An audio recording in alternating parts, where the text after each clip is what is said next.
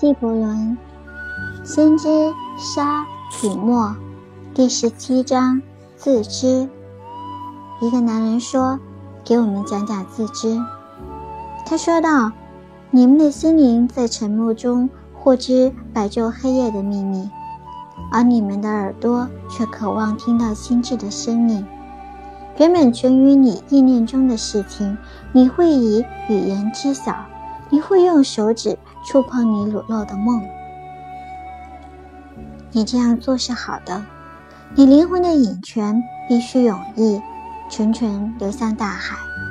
你无穷深处的宝藏将会暴露在你眼前，但不要用天平来衡量你未知的宝藏，也不要用标杆或侧身绳索去探寻你知识的深度。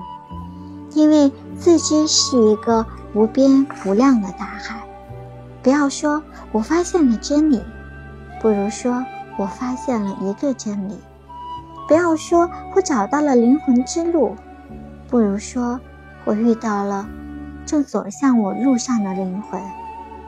因为灵魂在所有的路上行走，灵魂不走一条路线，它不像芦苇那样生长。